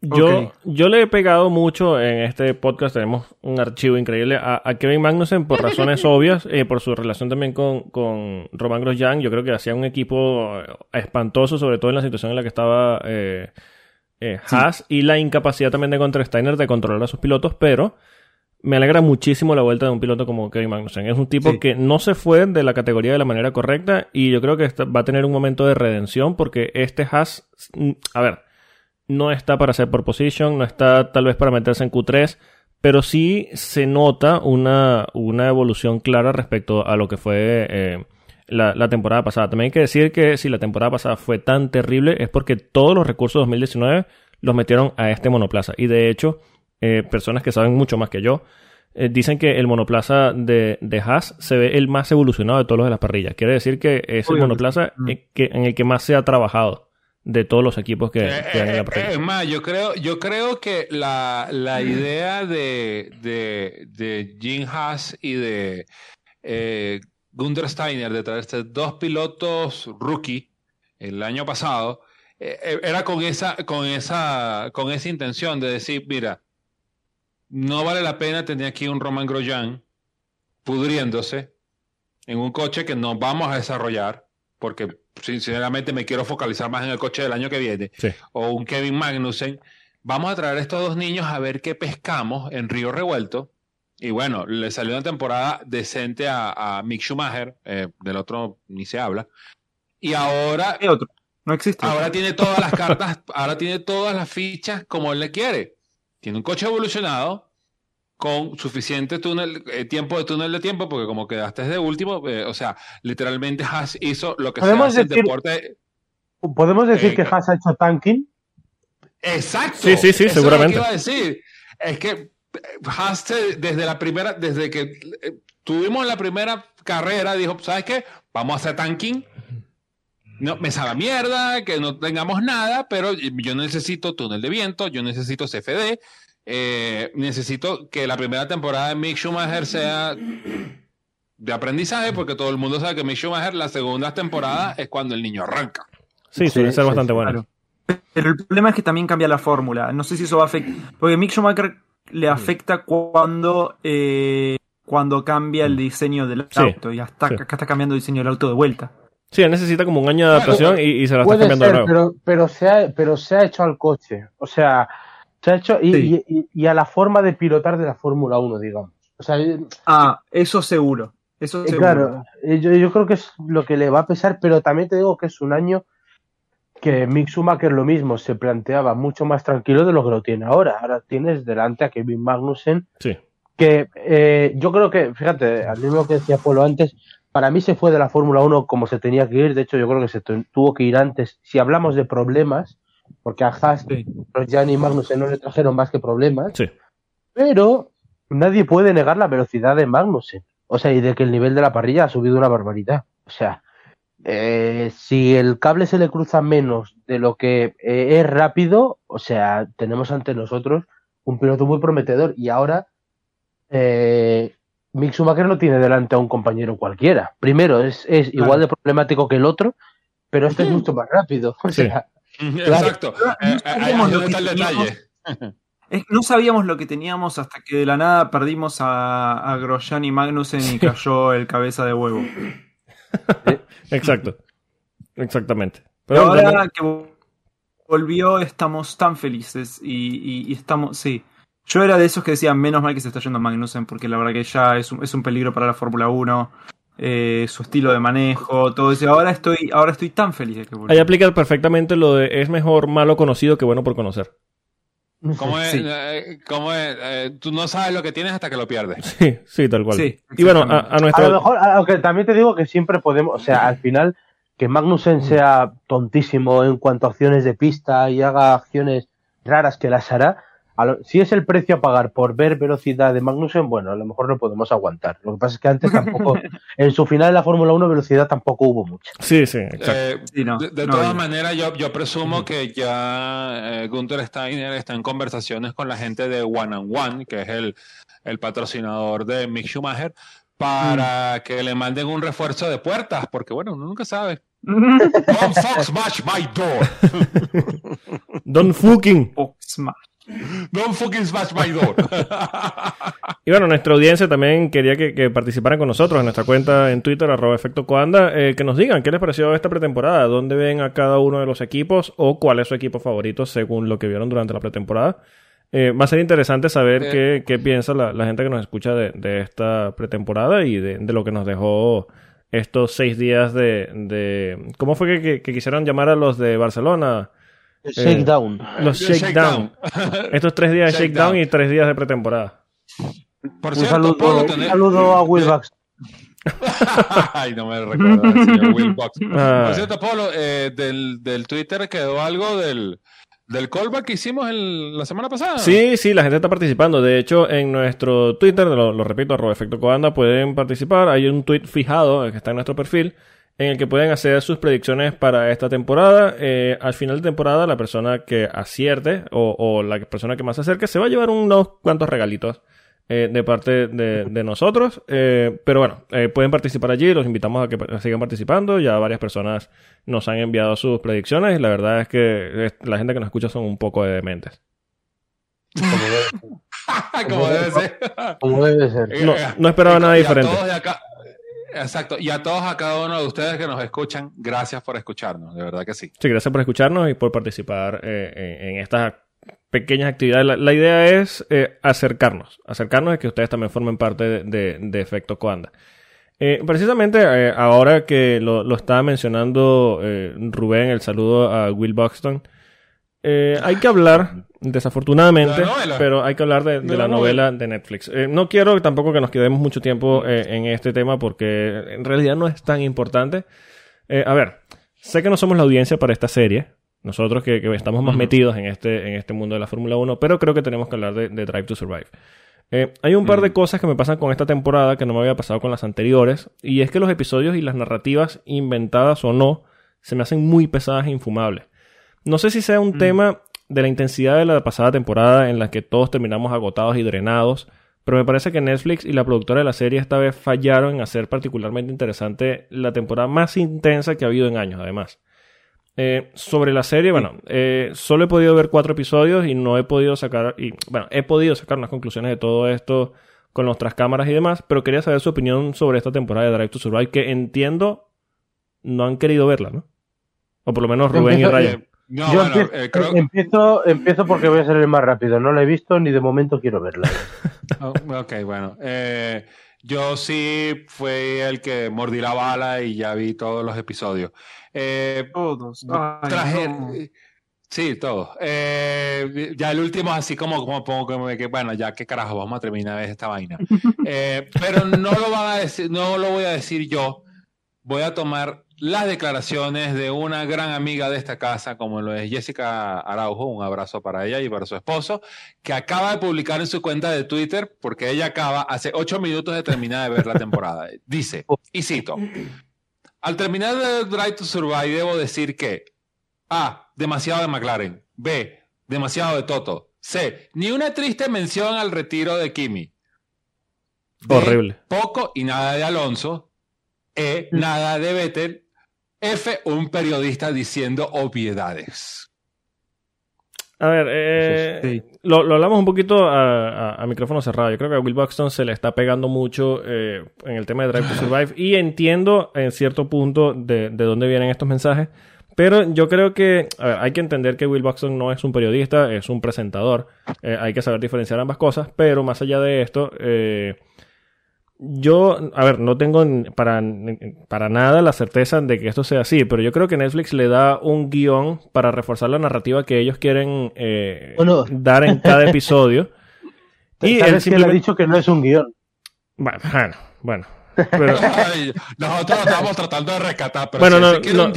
No dije nada, Buxton. eh, por favor, cállate. Li- Listo.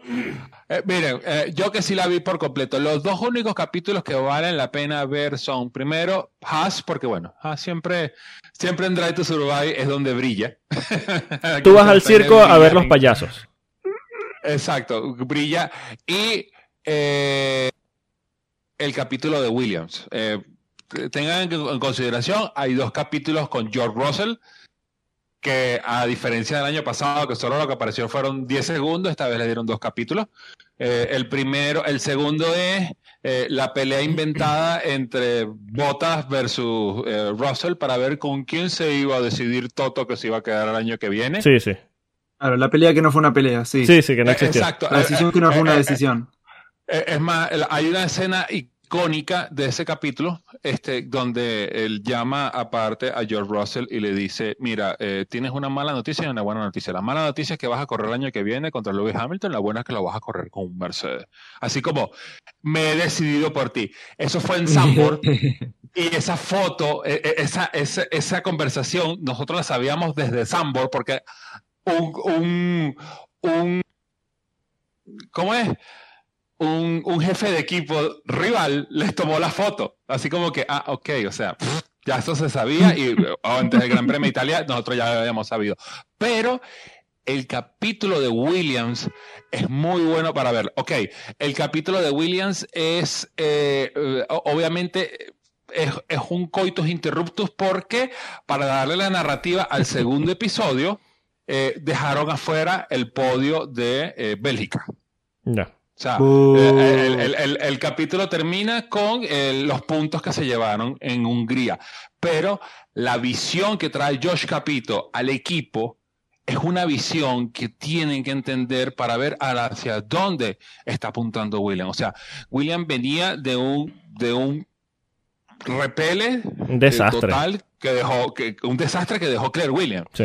y traerse eh, con todo y que estuvo Simon Roberts eh, como, como interino mientras se buscaba, mientras Darlington buscaba una solución y traerse a Josh Capito, eh, es la versión, es la, la lo, lo, lo, más cercano que pueden ver de la historia de quién es Josh Capito, qué quiere hacer y cómo lo quiere hacer dentro de William. Y es muy importante porque eh, si, si el proyecto de William funciona, mucho se va a tener que ver, no tanto porque George Russell estuvo y se fue, o vino Alexander Albon, o porque está Nicolás Latifi, o porque papá Latifi compró el equipo, o bueno, no compró, sino puso dinero, sino de la manera como Josh Capito está tratando de cambiar el pensamiento, un pensamiento que tiene Williams desde hace muchos años, que es lo que lo ha llevado al foso. Entonces, esos son los uno, dos capítulos que valen la pena ver. El resto lo pueden brincar porque ya el resto lo vivimos. Y lo vivimos hasta la última la vuelta de la última carrera. Sí, no necesitamos eh, drama innecesario porque ya es una temporada en la que hubo muchísimo drama. Me parece interesante esto que dices, eh, Alex, el tema de, de, de los capítulos de, de, Williams. Yo, le soy honesto, no lo he visto. Bueno, seguramente Rubén y Ryan tampoco. Pero bueno, habrá que, que echarle un ojo a, a, esto. Lo que sí, bueno, es una temporada por que, menos, que por, se ha hecho por, pesada. Por lo menos esos dos. Esos dos, porque el, el eh, salvo del, del, cuento de la temporada, entonces eh, hay uno que me encanta mucho y entonces ponen, eh, no, bueno, la pelea entre las jóvenes estrellas, Yuki Tsunoda versus sí. Esteban Ocon. ¿Really? ¿Tú vas a llamar a Esteban Ocon? una, una, una, una, una joven estrella. Joven. Sí, a mí una de las cosas que más me llamó la atención es la, la de todo esto de Drive to Survive, es la obsesión nada sana, ya lo sabíamos, pero una obsesión nada sana de Christian Horner con Mercedes y Toto Wolf. Eh, a ver, yo entiendo, Ay, sí, yo, sí, yo entiendo la posición de desencajar a tu rival psicológicamente y de revolver la mierda, que es su especialidad, pero es increíble que de su boca no salga una declaración que no sea para Wolf o Mercedes. Y es increíble, increíble. Es que le dicen, mira, ¿y qué tal el clima hoy? Va, va, a llover. Yo no sé si estará lloviendo allí donde está Toto Wolf. Hijo, cállate, ya basta. Estamos hablando de otra cosa. Pero, pero, pero una, una, una, cosa que yo quería introducir, porque hoy lo estaba pensando, eh, ¿hasta qué punto el rival tiene que ver en esto? O sea, yo... Eh, ¿Vosotros os acordáis de Christian Horner? Hay unas declaraciones muy famosas en una carrera en lluvia creo que era Turquía, creo que era Turquía, eh, que la que le preguntan a Horner, ¿cuál es el rival más, o sea, qué va a ser más difícil hoy? ¿Gestionar la lluvia, eh, Jenson Button o no sé quién era el otro piloto?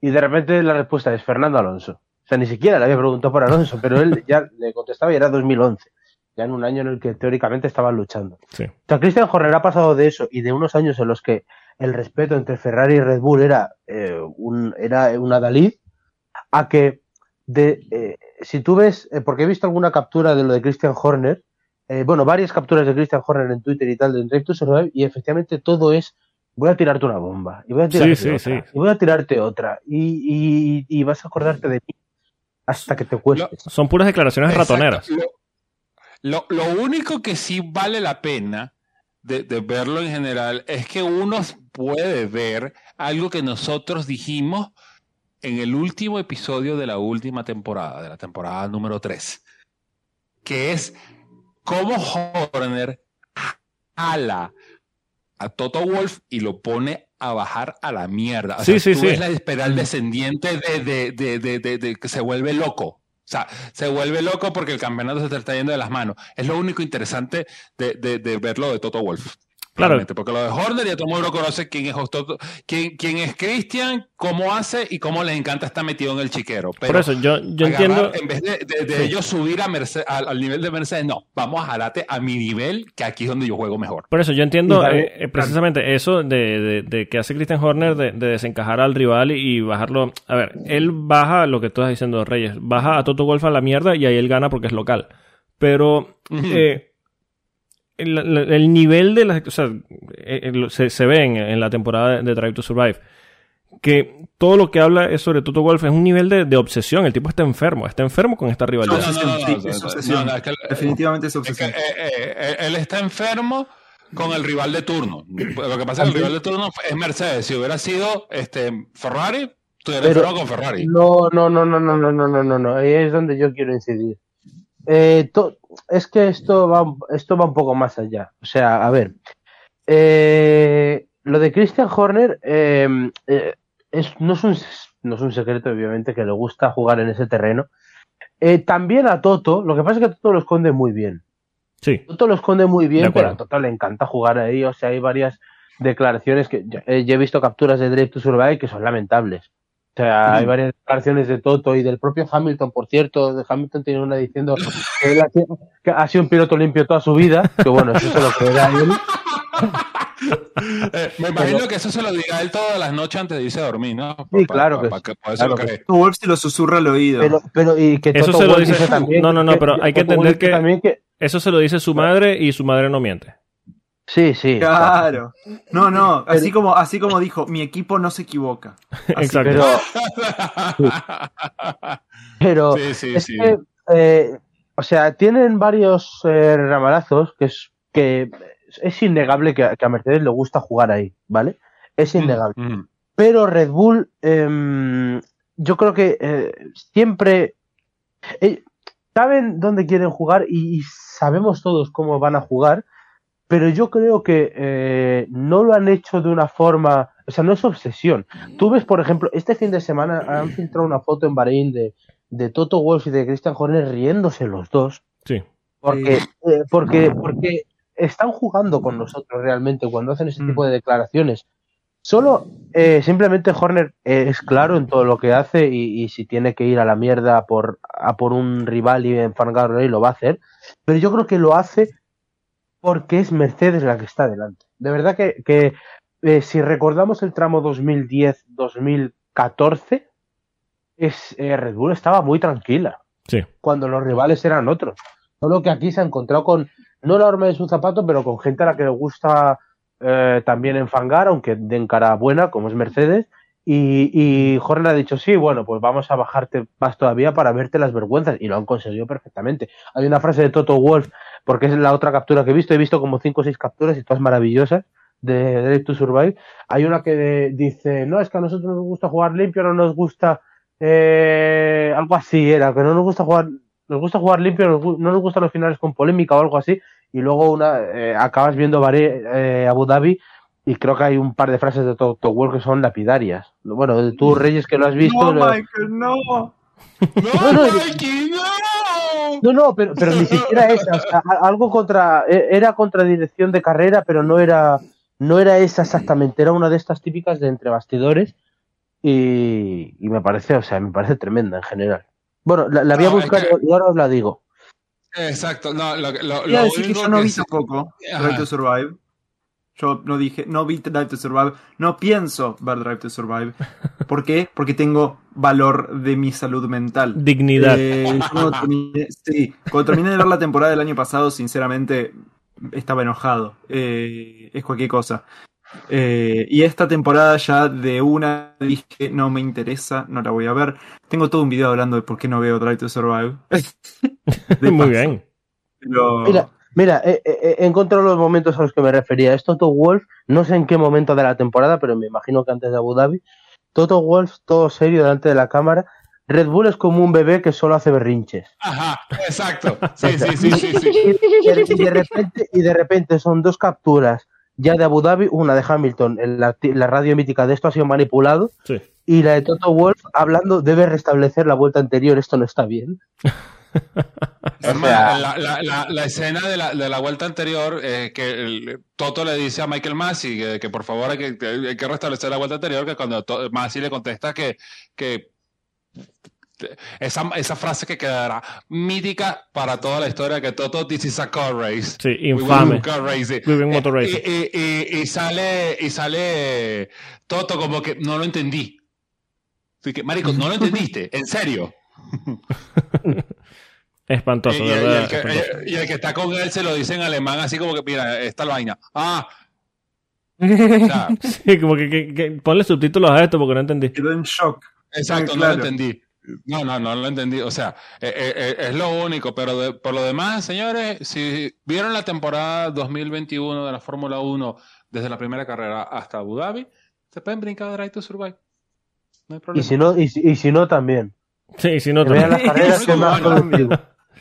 Exacto. Eh, hay, hay otras maneras para introducirse dentro de, de este mundo de la Fórmula 1. Hay videos espectaculares en sitios donde no tienes que estar pagando 5 dólares al mes para poder que te lo puedan vender una historia que no es de verdad, como por ejemplo Ryan. Ryan tiene unos videos de introducción de la Fórmula 1 muy buenos que eh, son altamente recomendados. Sí, sí, en realidad sí. Y bueno, señores, ya dejando a un lado eh, el tema de, de Drive to Survive, por favor.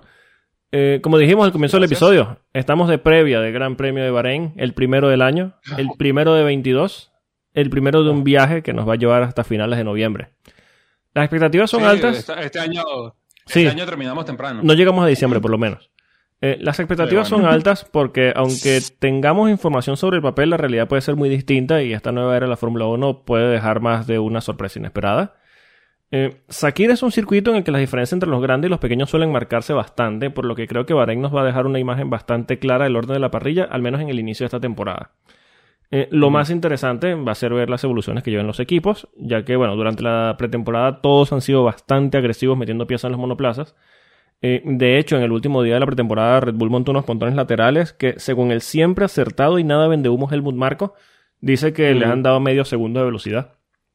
Eh, Eh, eh, eh, con Helmut no te, te Cu- metas, mira cuidado. que Helmut tiene el ojo mucho montado. ojo, mucho ojo. Donde pone el ojo, pone la bala. Le Cuidado. tiene el ojo puesto. Exacto. Le tiene el ojo puesto a los tiene el pontones. ojo puesto. Cuidado.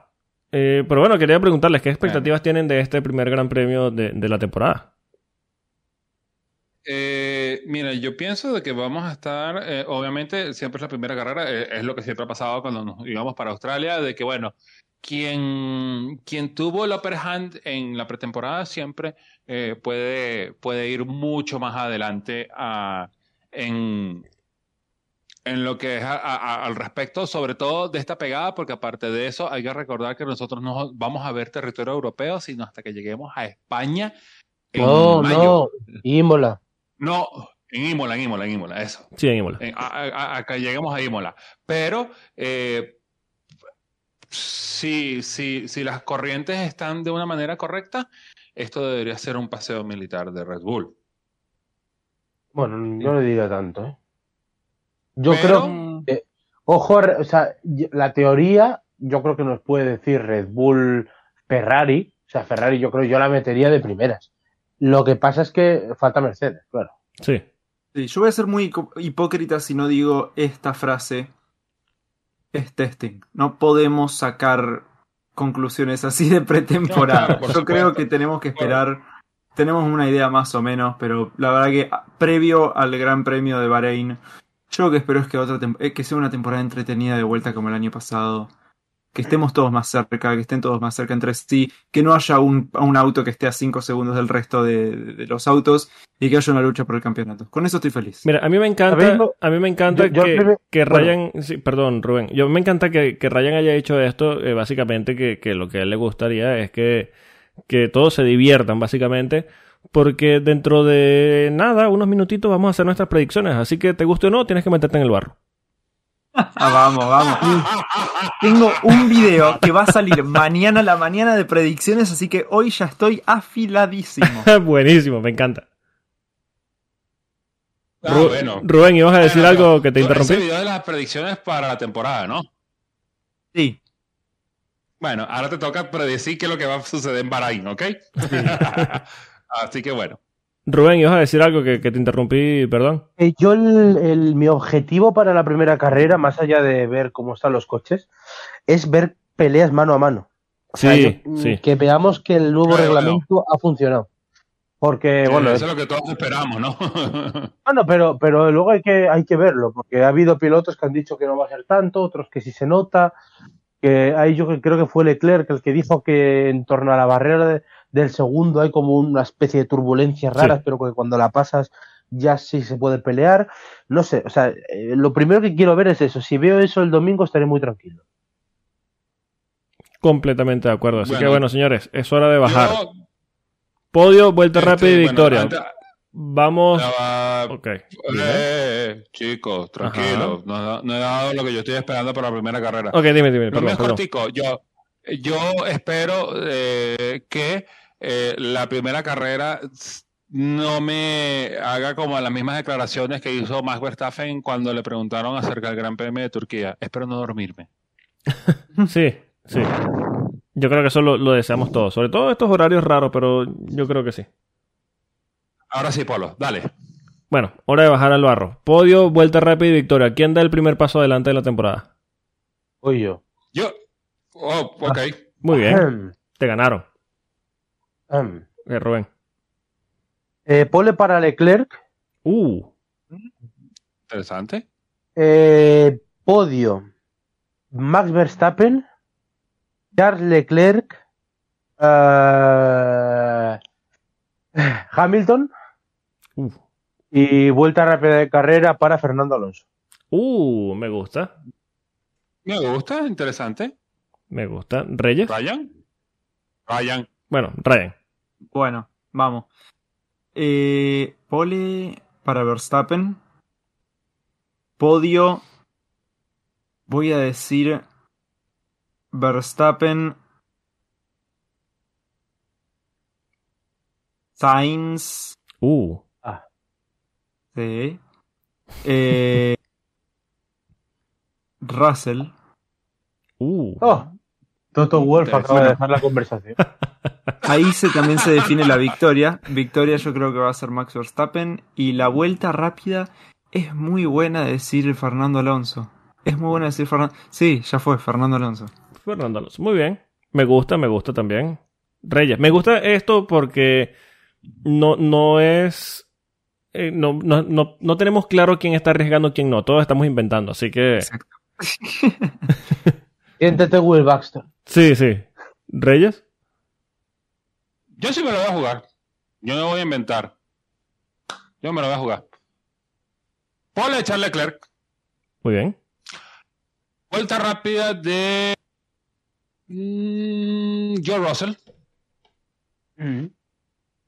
Y el podio va a ser Charles Leclerc, Carlos Sainz Jr., Oh, Joe Russell. Uh. Oh. Uy. ¿Y Red Dios. Bull?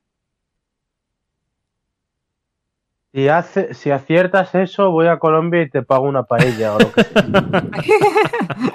Yo te compro una Quedó casa. ¿Y Red Bull dónde quedó? Quedó grabado porque hay un detalle que nosotros no hemos hablado y es, el, es, es uno de los secretos mejores guardados. Nosotros estamos hablando de un Red Bull revolucionario a nivel de chasis, pero Red Bull Powertrains es el gran signo de motor. Honda que ganó el mundial el año pasado. Claro. Pero ya no tiene el... Aunque supuestamente es Powered by Honda, no tiene el mismo soporte. Sí, sí, tiene, Vamos a tiene. ver. Sí, No, tiene claro el mismo, sí. el mismo. Sí, sí, sí, lo sí, hasta el confirmaron. 2025. El mismo soporte, mismo empleado. sí, todo. Lo único que le sacaron Bueno. es el logo de Honda. Sí, bueno, lo único, pero... eh, Ja- Japón sigue supervisando esos motores. Bueno, Mm. Exacto, pero bueno, vamos a ver. Yo me la juego con Ferrari. Yo me la juego con Ferrari y todo el mundo sabe, el que me conoce y el que no me conoce, yo no soy ferrarista. Pero así creo en ese proyecto de Matías Binotto. Muy bien, muy bien. Me toca a mí. Eh, No- nos vamos a pegar todos una hostia con Ferrari. sí. Precisamente, pre- ya, ya- ya verás el domingo a ver cómo defendemos esto. precisamente. Vale. eh, para mí, para mí, P8 en el Mundial de Constructores. por favor, no. No otra vez. A ver, a ver, voy. Clave otra vez. Eh, pole position, Carlos Sainz Jr. ¡Ah! ¡Oh! Otro más. Otro más. Es más, se la arrebata en el último segundo a Leclerc. No, hombre, no. Uh. Quiero, quiero una pelea en Ferrari al cuello. Quiero que se maten. En fin, ajá, sigo. O, o- o- o sea, tú quieres que la primera oportunidad de Ferrari en 15 años de ser campeón del mundo de pilotos otra vez la tienen ya desde el principio. Quiero sangre en Ferrari. Claro, quiero que sea sangre. McLaren 2007. Eso, exacto. Madre mía. Eh, vuelta Ah. rápida para Max Verstappen. Ok. Y victoria de Charles Leclerc, Max Verstappen, Carlos Sainz. Me gusta. ¿No confías en el W13? No, no, no, no, no. Eh, Yo creo que es más un deseo personal de que no funcione a que confío o no confío. No estoy siendo muy objetivo. Eso, Tú, eso no tú- pasa tú todo. sabes, tú sabes lo que me va a dar, tú sabes lo que me va a dar más risa cuando regresemos en siete días para acá, ¿no? Que nadie va a pegar nada. No, no, tú estás escuchando todo lo que estamos diciendo, ¿no? Y todo lo estamos diciendo ah, basado en información que nosotros tenemos. Sí. Y nosotros vamos a terminar viendo la bandera de cuadros y va a ser Verstappen, Hamilton, Botas. Verstappen, Hamilton, Botas. No, os, os imagináis que de repente hay un Humberbot? Uf, no. Apague y vámonos. Apague y vámonos. Eh, Y, y si sí, ya va, la, la única, la, la única manera de que haya un Humberbot es que ese Alfa Romeo, cuando le empiezas a pelar la pintura así, se vea una vaina negra al fondo y como que, oye, es una Mercedes del año pasado. Calla. Bueno, también eh, quiero aprovechar de, de invitar a la audiencia para que participe con nosotros. ¿Quién opinan o quién piensa que va a ser la, la pole, vuelta rápida de victoria o, o el podio de este primer gran premio de la temporada? Eh, de nuevo, vamos a poner la- el tweet para que participen con nosotros y bueno, ya si alguien acierta o, o quien se acerque lo, lo- lo mencionaremos en el próximo episodio. Pueden seguir Quería señor... mencionar algo ¿Sí? más antes Sí, de sí. terminar, perdón. Antes de, del Sí, outro. claro. Sí, adelante, adelante. Justo hablamos de Humberbot. Un segundo quería tocar algo en Botas. Me, me va a parecer muy interesante ver a Botas en el medio o más para atrás de, de la parrilla durante esta temporada. Porque yo creo que, bueno, nosotros todos creo que creemos que en su tiempo en Mercedes se olvidó de cómo adelantar autos. Sí, sí, completamente. De hecho, es el piloto que más incómodo se le ve intentando adelantamientos. Sí. Y ahora que no le va a quedar otra, Sí. Eh, yo creo. Le habrán dado un contrato, creo que Alfa Romeo le dio multi-year, creo que le dio por dos años. Sí. Yo creo que acá, de- dependiendo de que, cómo puede adelantar o no puede adelantar, eso creo que va a ser lo que define si Valtteri Bottas tiene un futuro en la Fórmula 1 o no. Sí, va a estar bastante interesante porque o, o- o lo hace ahora o ya no va a ser un piloto de esta categoría. O, o- o no, lo- o no lo hace más nunca. Sí, Tal Sí. cual, es eso. tal cual. Pueden seguir al señor Ryan en Twitter en arroba F1Ryan y en su canal de YouTube Ryan F1. Al señor Alex Reyes lo pueden seguir en Twitter en arroba arreyesmotors. Al señor Carballo lo pueden seguir en arroba Rubén Pisos de XT. A nosotros nos pueden seguir en arroba Efecto Coanda. Pueden escucharnos y suscribirse en todas las plataformas de podcast conocidas por la humanidad y alguna conocida por los de Júpiter. y, por Matías Binotto. Y por Mateo Vino también por eh, Radio Maranelo en vivo. Y en vivo en Radio Maranelo. Bueno, señores, estamos en semana de Gran Premio. La próxima vez que hablemos ya habrá empezado oficialmente la temporada de Fórmula 1, así que eh, volveremos la próxima semana para hablar de lo que fue el primer Gran Premio de la temporada. A quienes nos escuchan, gracias por acompañarnos y nos escuchamos la próxima semana. Adiós. Adiós. Adiós. ¡Chao!